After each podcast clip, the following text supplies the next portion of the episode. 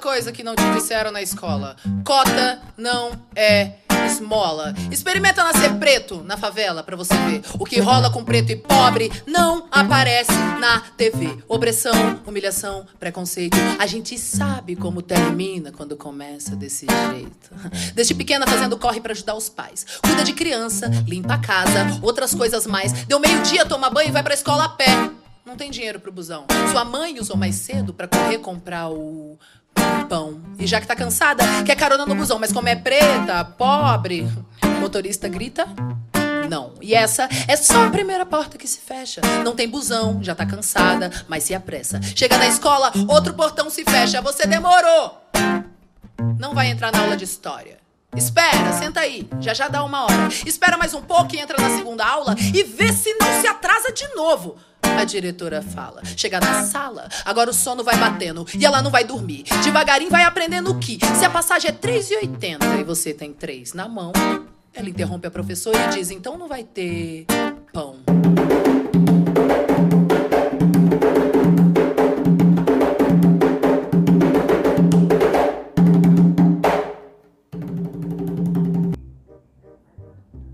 Em 20 de novembro de 1695, morria o grande líder do maior quilombo do período colonial.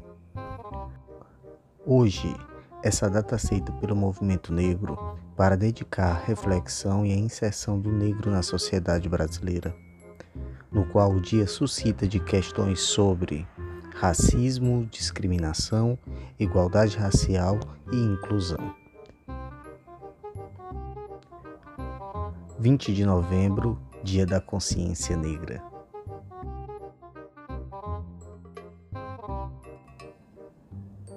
Eu sou Oswaldo Amarante em mais um episódio de De Olho na Ira.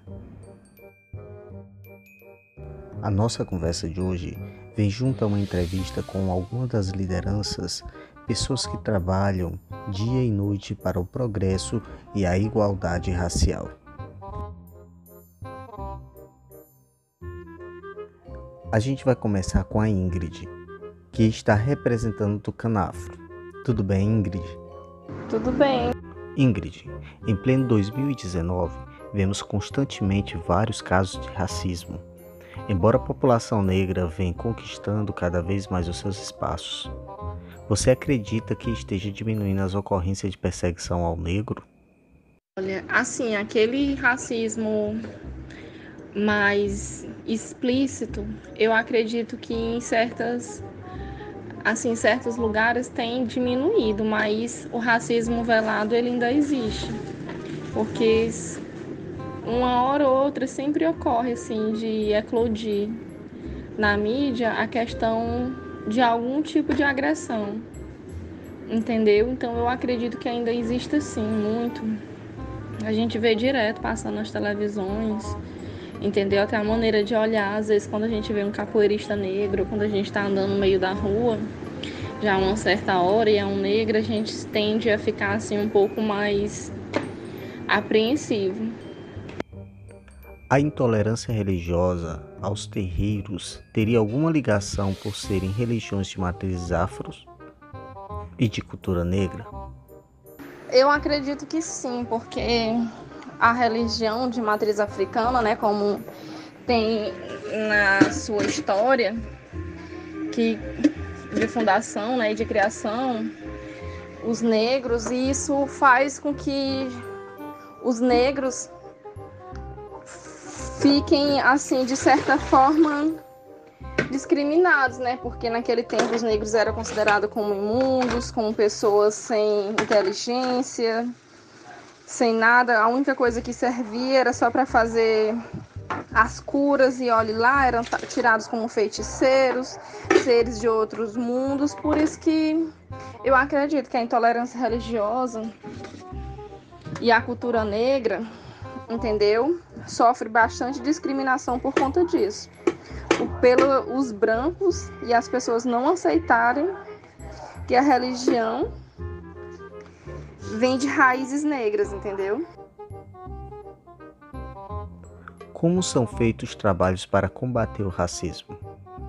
Eu acho que o combate nada melhor do que as pessoas vivenciarem Acho que eles deviam fazer tipo um curso de extensão, de troca de experiências, porque você só pode falar e criticar o outro se você souber o que o outro passa, o que o outro faz. Então acho que a maneira educativa ela ainda é a melhor forma de combater o racismo e a intolerância. Ok, obrigado Ingrid. Agora vamos para a mãe Gardênia. Agora vamos ouvir a mãe Gardênia, que é uma das grandes lideranças em trabalhos sociais para a cultura negra. Meu nome é Gardens de Carvalho, sou militante do Movimento Negro há 20 anos e atualmente coordeno um grupo de cultura afro e Jexá aqui na Vila São Francisco Sul há 16 anos. Nós trabalhamos com crianças e adolescentes e jovens, né? A gente desenvolve um trabalho com a batucada afro, com dança e música. E a gente também fortalece a questão da matriz da Ubanda, né, da matriz africana também. A gente faz esse momento de comemoração, a gente faz esse momento, né, de autoafirmação dos nossos jovens, nossas crianças. As pessoas lhe procuram muito para falar dos casos de injúria racial e como são as resoluções da ocorrência. Às vezes, nem todas as vezes, né? As pessoas me procuram essa questão de, dos casos de injúria, né? O que acontece muitas vezes são é, acontecimentos nas escolas, que muitos pedem para a gente desenvolver uma apresentação cultural, uma palestra, fazer uma fala, né, uma roda de diálogo e tudo, conversando sobre a questão do preconceito, a discriminação. E quando vem alguns casos dessa forma, a gente faz esse trabalho. A gente vai para as escolas e desenvolve um trabalho voltado para as crianças e principalmente para os educadores sociais. Essa é a maneira que a gente faz, né, para desenvolver um trabalho para a questão de combater a questão do preconceito e do racismo. Elas encontram apoio na senhora e na casa espiritual Sim, encontra sim, apoio sim. E sempre a gente é procurado aqui na questão do terreiro, né? E eles e essas pessoas buscam sempre nosso apoio e, e eu passo isso, transmito segurança, né, no assunto e também por, por participar do movimento do grupo Afro, né, o Ijexá, a gente tem é, essa segurança, né? E as pessoas se sentem bem e também vindo ao terreiro também de colocar essas questões de preconceito. A senhora promove atividades ou projetos para auxiliar as pessoas que passaram por discriminação racial? Sim, a gente trabalha, principalmente, primeiramente, a gente desenvolve esse trabalho dentro do grupo, né? A questão de de atividades de formação, de leitura, né? A gente faz esses momentos de roda, ciranda. E as pessoas que quando vai passar esse caso, nessa né, situação nas escolas, a gente já leva uma, uma, uma dinâmica com os tambores, com a dança, para a gente poder passar para essas pessoas como é a luta, né? Do movimento, como essa, esse combate que a gente desenvolve. E a gente faz esse trabalho, essas atividades através da dança, da música e da batucada. Qual a importância do Dia da Consciência Negra para todos? É um momento de protesto. Né? A gente também tem um momento de comemoração em questão dos avanços. A gente tem avanços, mas precisa mais. A gente tem um plano estadual de política para, para questão negra, né, de política para a questão negra, e esse plano ele ainda não foi implementado no estado. E a questão da lei também, que trabalha a questão da disciplina, né, da, da religião afro, da questão do negro nas escolas. Então, acredito que falta muito mais. Gratidão, Mãe Gardenha. E para concluir, pedi para Pai Rondinelli falar sobre o seu trabalho no Cultura Negra Estaiada na Ponte e quais são os seus projetos futuros. Tudo bem, Pai Rondinelli? Sua bênção. Motumbaxé. Tudo bem, meu velho? é, realmente, né, em pleno século XXI, ainda estamos vivendo ainda muitos momentos de injúria, né? injúrias né, relacionadas a questões sociais né, e das, das ocorrências, principalmente que se trata do racismo religioso em nosso país. Né? Precisamos pensar mecanismo que possa realmente combater contra todo e qualquer tipo de preconceito. Né? O preconceito racial, né? o preconceito da xenofobia, o preconceito né? sobre todas as religiões de matriz africana, o preconceito com a população LGBT, preconceito contra as mulheres também, é, as prostitutas. Né? Precisamos pensar né, a partir do momento que estamos vivendo de retrocesso, como avançar, como de fato lidar com essas situações. Porque está muito sério, né? O estado do Piauí hoje é o quarto estado que mais violenta comunidades tradicionais. Precisamos pensar já momentos ou mecanismos que possam realmente atender essas demandas. Né? Temos dialogado com o governo do estado do Piauí e principalmente com a prefeitura de Teresina, pensando nessas saídas, né, o que fazer, né? Hoje Teresina, né, tem uma praça que é a Praça dos Orixás. Praça essa que hoje tem sido né, parte de um projeto né, em parceria com a prefeitura de Teresina e o Banco Mundial, no sentido de fazer com que as pessoas também conheçam a história das religiões de matriz africana, né?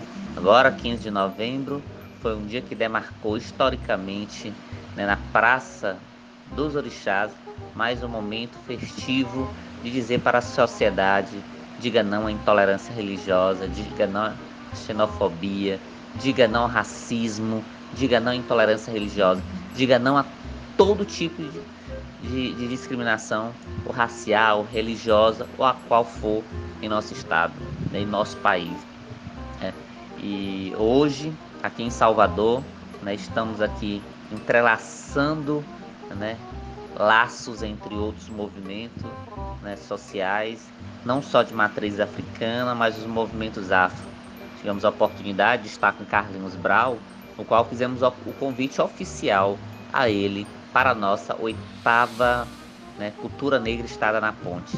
Eu acho que é importante a gente pensar mecanismo, mas também pensar levar pessoas que também estão no meio, no meio da mídia, né, para que também nos ajude, né, é, buscar projetos e fazer com que o Estado brasileiro entenda que a gente precisa né, de apoio dos movimentos sociais para que eles possam desenvolver suas ações. E a gente sabe que no Estado do Piauí ainda nós não temos tanto apoio quanto a gente precisava para desenvolver para a nossa população.